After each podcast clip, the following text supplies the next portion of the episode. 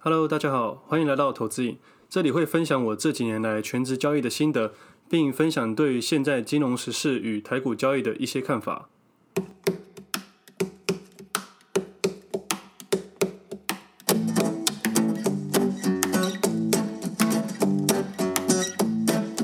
今天是七月二十三号，星期四，这是我第十二集的节目。今天主要聊三个主题，第一个主题是要聊这个月分享 Podcast 的心得。第二个主题要聊一下生技股解盲的事，第三个主题要讨论一下零零五零和零零五六的 ETF，最后再分享一下台股的看法。我的 Podcast 节目到现在刚好分享一个月了，前面也做了十一集，然后我今天去听了前面五集，真的觉得有点尴尬，不过算了，人总有过去，因为我觉得我前面的口条跟我的感觉是有点不好意思的。不过我最近才开始分享给我身边的朋友。身边大部分的朋友都知道我在做投资，但没有多少人清楚我的内容，因为我也很少跟别人说啊。身边朋友看到我的时候，大部分都在篮球场，或者是我们一起出去潜水、吃饭等等。因为在这些场合，大家都比较放松。如果要一直讲投资的事情，也太沉重了。所以我其实除了在投资领域以外的地方，也很喜欢讲干话。但只要讲到投资的事情，我就会开始很认真的去讨论。不过，只要当我开了认真模式的时候，大家就开始神游。所以真的很少人认真想要去了解这件事情。我开了这些分享平台，是因为我知道投资的事情不可能用一顿饭就可以说得透彻。而大部分私讯我的朋友，很多都是想问一个明牌而已，但是他们总是得不到他们想要的答案。因为我不喜欢给人家我的口袋名单。简单说就是看对了，他们会一直缠着你；看错了，心里会觉得你不专业。而且以我的角度来说，只要我说出我的投资标的。我的投资上面就会变得动弹不得，因为只要你说出你的库存，你很可能会为了面子而伤了银子，你可能会为了面子不去停损。当我想要认真去解说投资的概念时，他们可能又消失了。然后现在我很开心，我有这些平台，我觉得超级方便的。只要有人私我想了解投资的事情，我就会把这些链接丢给他们，请他们阅读完或者听完我的 podcast 后，带着你们的答案来讨论。通常这样子可以推掉百分之九十五的人。没错，就是百分之九十五，这样就可以剔除那些偷懒只想问名牌的人，而且我也不失我的礼貌。但如果对方把我的分享都听完了，也认真来问我问题，我是非常非常乐意分享的人，我也很愿意一起喝杯咖啡，一起聊聊投资的事情，互相指教。不过我就在想，为什么这些分享平台可以剔除大部分的人呢？因为大部分的人都太看清投资这件事情了，以为只要从有经验的人口中听到的股票就是名牌，就是圣杯。但总是不负责任，并且很笃定说会赚钱而推荐别人股票的人，通常都是妖魔鬼怪，请尽量离他们远一点。开这些平台单纯只想要分享对的东西给朋友，也因为疫情的关系，只能在台湾不能出国旅游，所以在操作有任何问题都可以趁这段时间赶快提出来一起讨论。如果我知道，我都会在节目中回应各位听众朋友。如果有帮助，请到我各平台留言评价分享。最近为了让比较不懂 Podcast 的朋友也听到。所以，我们也在 YouTube 上面上传我们的音档，只要到上面打“投资瘾”就可以找得到了。那我们第一个部分就到这里结束。哦，对了，我是 Wade，就是你们平常认识的那个。不要再问我说是不是我本人录了，就是我，没错。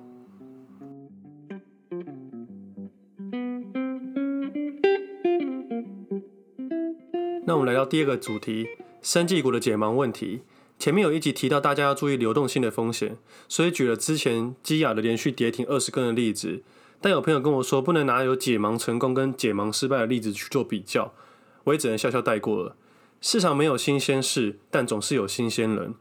生技股一直以来都是作手最爱的，而从经济学的角度来看，股价永远都是领先指标。我们从新闻得知的总是最后的讯息，不过突发事件是例外啦。不然，这种内部人早就知道的事情，早就已经不是新鲜事了。我打个比方来说好了，我用单身肥仔的例子来说明解盲事情。有个单身肥仔听朋友的建议说，减肥一定会交到女朋友，所以这肥仔不顾一切的去健身，心里一直想说，只要健身成功，女友就会出现了。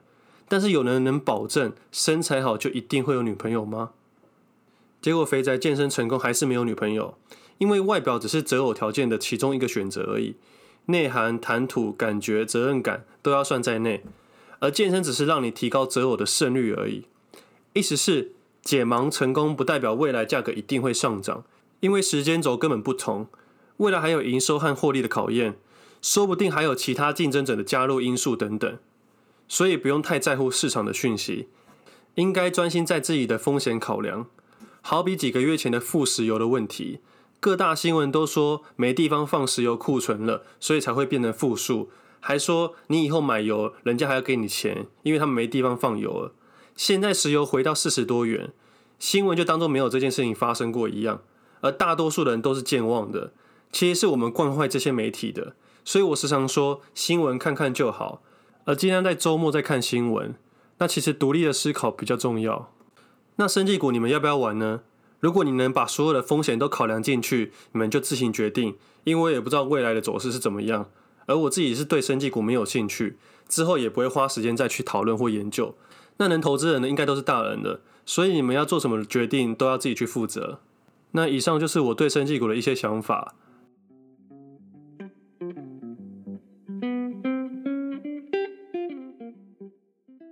接下来讨论第三个主题：零零五零和零零五六的基金，这两档都是连结性的基金。那这两档有点类似，所以我们就放在一起讨论。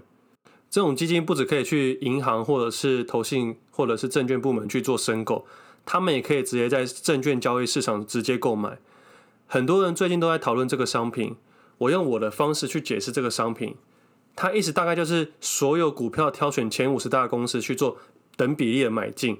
而组成一篮子的股票的基金，等于你买这档基金就等同于买五十间公司的某些比例。零零五六也是差不多概念，只不过他们主要是挑选高值率的股票而已。而这类型的基金还是会有内涵成本。我不知道各位有没有认真看过申购书，但里面一定会有写一段话，就电视常常念很快那段话：投资一定有风险，基金有赚有赔，申购前应详阅公开说明书。我这段话录了三次，我自己都觉得很好笑。不过还有一段话是很重要的，也是我想说的。每年分配的利息是有可能从你的净值里面扣除的，意思是他每年配的配息有可能是从你自己的口袋给你自己的。但我觉得大部分人都没有去注意到这件事情。我会注意到是因为我刚进去做营业员的时候，前面三个月要开新户，但盘中我不能接单，副理就叫我把开户书跟申购说明书的内容背一背，我还真的去认真背。后来才发现那根本没有用，真的有够白痴的，浪费我的时间。不过也是因为这样，我才看到这段话了。那为什么基金公司要把这两段这么重要的话讲得又快，写得又小呢？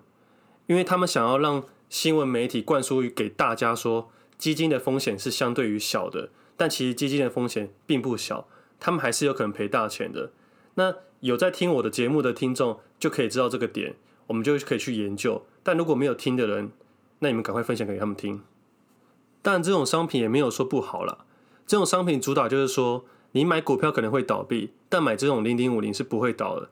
这句话感觉没错，但理性的角度来讲，你自己去买前五十大公司要倒的几率也很小，而且还不用被人家赚手续费或管理费等等，省了一大堆内行成本。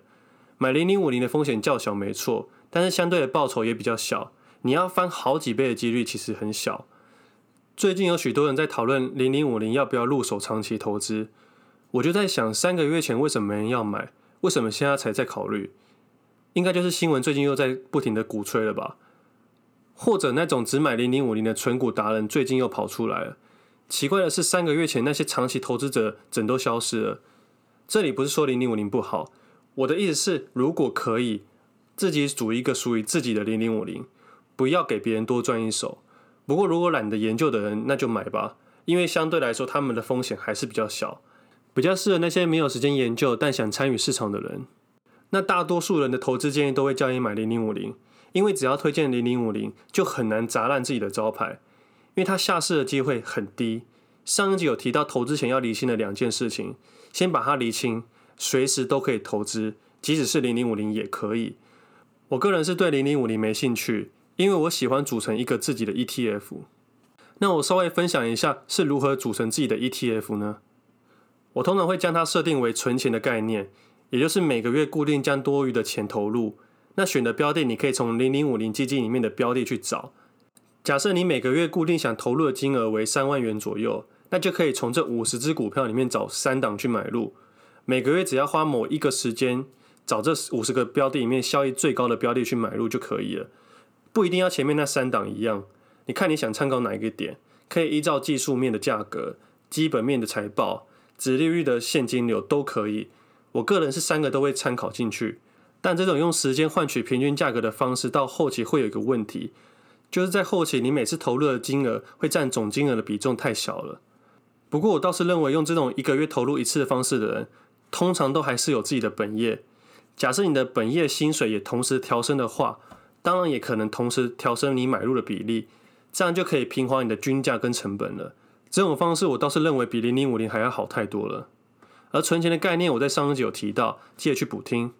那零零五零的想法我就先分享到这里了。那有任何问题都可以在下面留言。